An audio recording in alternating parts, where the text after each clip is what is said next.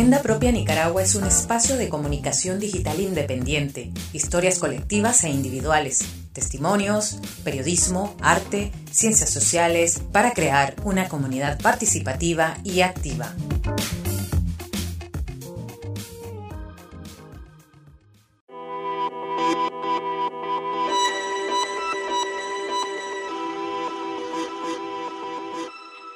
No quiero plantear un panorama desolador, pero debemos tomar en cuenta la realidad que vivimos, afirmó el economista y periodista independiente Gustavo Ortega al debutar ayer 15 de febrero en la primera edición de Agenda Propia Nicaragua, un nuevo espacio de comunicación independiente. Venimos de una situación complicada socioeconómica desde 2018 principalmente por todo el estallido social. Luego se nos junta el tema pandemia COVID-19. No podemos dejar por alto el efecto de dos huracanes que podemos llamarlo un récord, que estuvo en casi menos de dos semanas en el mismo sitio y definitivamente afectó no solo la zona del Caribe Norte, sino que zonas de la Segovia, etcétera, etcétera. Esos tres aspectos nos ponen en perspectiva cómo podemos imaginarnos la recuperación de este año de economía, sin dejar por fuera algo muy importante y es el tema del panorama de un año electoral independientemente de cómo estén las cosas en materia de,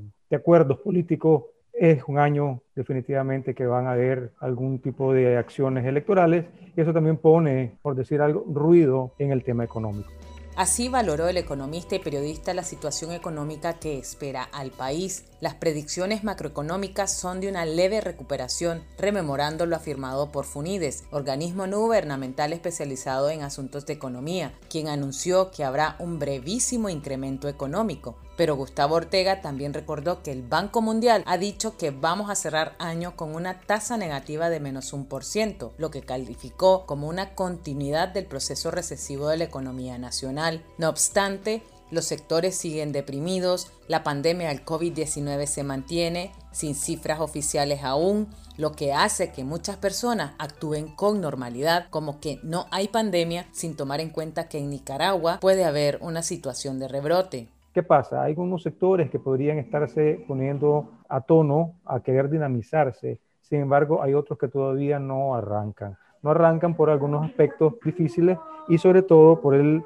aspecto jurídico que hemos estado enfrentando. Leyes que ponen complicadas algunas eh, actividades, por ejemplo, la actividad independiente, la actividad del profesional independiente, donde este tema de la ley de agentes se, se posa como una espada de Damocles y eso pone también en riesgo y en detrimento la situación económica. Por otro lado, el tema inflacionario, los combustibles disparándose terriblemente. Somos una economía donde tenemos eh, los precios del combustible como un termómetro. ¿Y qué decimos en el mercado? ¿Por qué subió la libra de arroz? Porque viene más caro, porque dicen los, los, comercializadores que, que, por el combustible. ¿Por qué subió el queso? Por, por el combustible. Tenemos ese, ese, ese, ese, ese efecto multiplicador de los precios del combustible en nuestra economía, no podemos dejarlo por alto y eso ha venido un incremento gradual pero significativo. Entonces, al menos el primer semestre de este año, la situación de la economía y del bolsillo familiar no se pinta nada recuperada.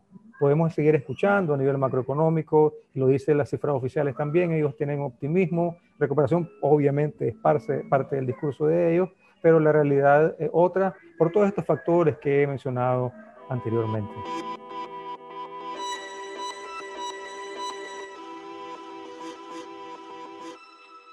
Por su parte, la investigadora independiente Daira Valle explicó en Agenda Propia que las remesas son un tema clave en la economía. Es un tema que depende mucho de cómo funcione la economía internacional, ¿verdad? Especialmente cómo esté el funcionamiento de los países en donde están la mayoría de nuestros conciudadanos que están eh, aportando a este tema. Entonces, eh, ese es un asunto no menor porque la pandemia ha golpeado a todo el mundo y ha golpeado a los países donde, está, eh, donde están estos conciudadanos. Estoy hablando del caso de Estados Unidos, el caso de Europa, que, que ha sido un fuerte golpe, especialmente países como España, donde se albergan muchos ciudadanos nicaragüenses, pero también estamos pensando en la región, ¿verdad? Y las consecuencias que eh, se han derivado producto de la pandemia y han tocado fuertemente a países de la región como Costa Rica u otros. Y eh, esto ha sido... Eh,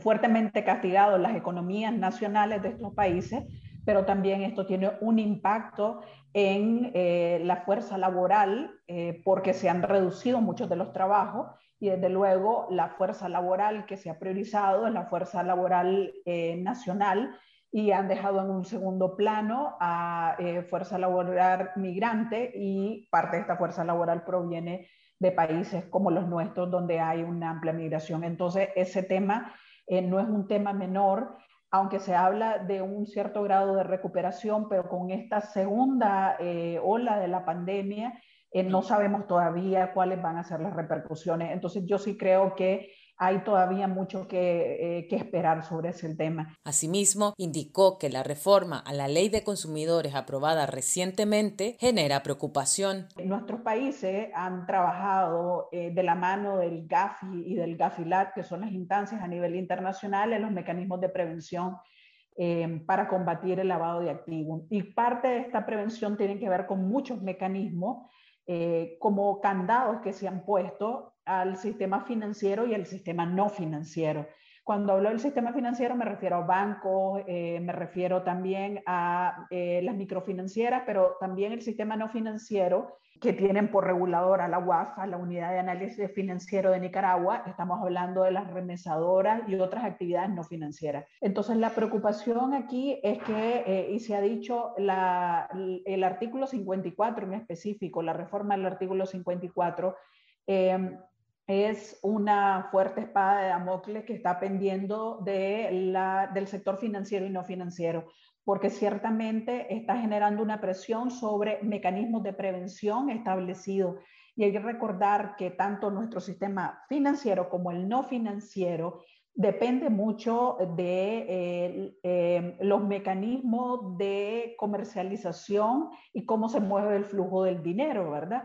Y esto tiene que ver con, eh, con el tema que está bastante sobre la mesa ahorita, que es el tema de cómo funcionan eh, estos flujos y cómo se validan estos negocios con recursos que vienen de la banca extranjera, lo que se llama eh, los flujos de, estas instancias bancarias internacionales con las cuales tiene contacto nuestra banca nacional y sucede lo mismo para las remesadoras.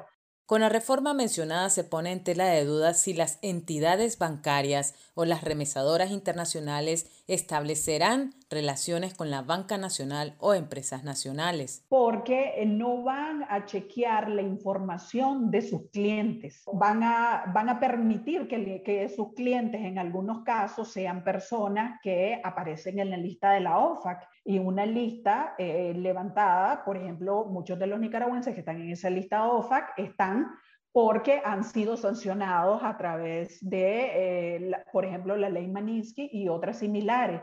Y se refiere a que están involucrados en casos de, corrupción o otro tipo de delitos que son delitos precedentes, se le denomina, es decir, que permiten que se obtenga dinero ilícito y están vinculados al lavado de activos. Entonces, lo que va a suceder es que una remesadora no va a querer tener transacciones con una remesadora extranjera, no va a querer hacer transacciones con una remesadora nicaragüense.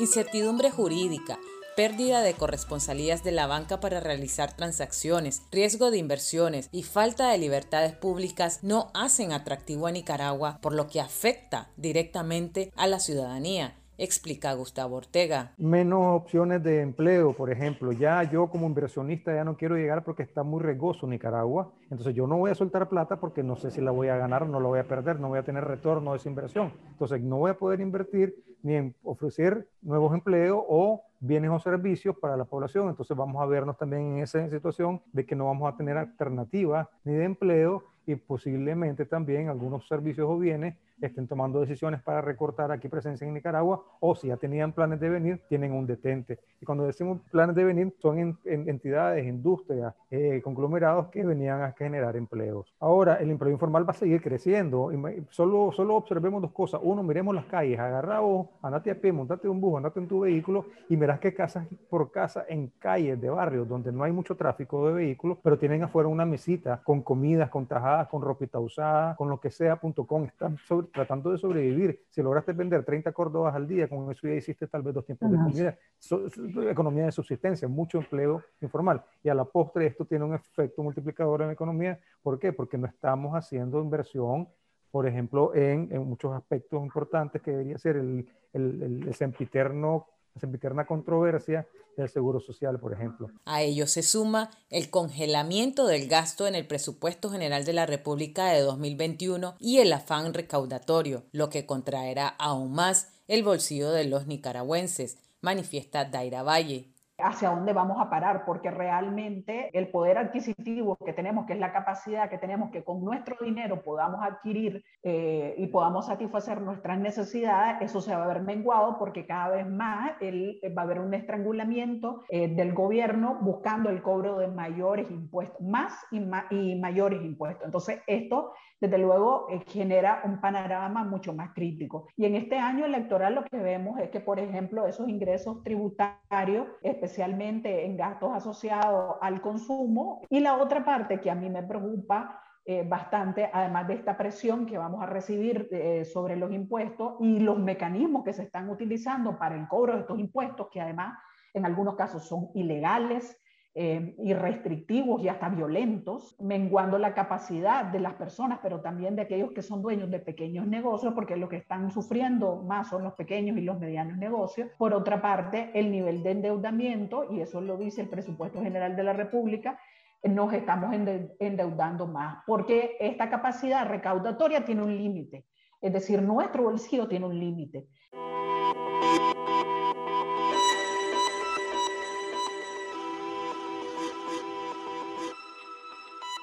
Ante la asfixia económica, las familias nicaragüenses deben ser conscientes en revisar el presupuesto familiar y no gastar más de lo que se ingresa, sugiere Gustavo. Y si este es cuálido, pues estirarlo. Lo que pasa también, y hay que tomar en cuenta acá, es que muchas veces también, a pesar de las crisis que nosotros vivimos afuera, al interno de nuestras economías, en los hogares, somos desordenados y tenemos que asumirlo. Y tenemos que dar esa recomendación.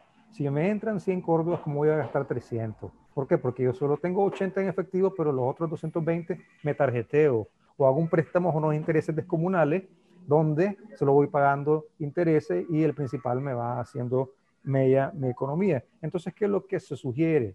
¿Qué es lo que se sugiere ante esta situación? Podrá ser muy, muy simplista o muy académico quizás la recomendación, pero creo que debemos empezar por eso. Veamos con qué contamos, con qué contamos y de esa manera vamos a tener planes, vamos a tener previsiones o buscar alternativas. Eso en primer lugar. En segundo lugar, pues a seguir incidiendo socialmente para que este, esto cambie pronto.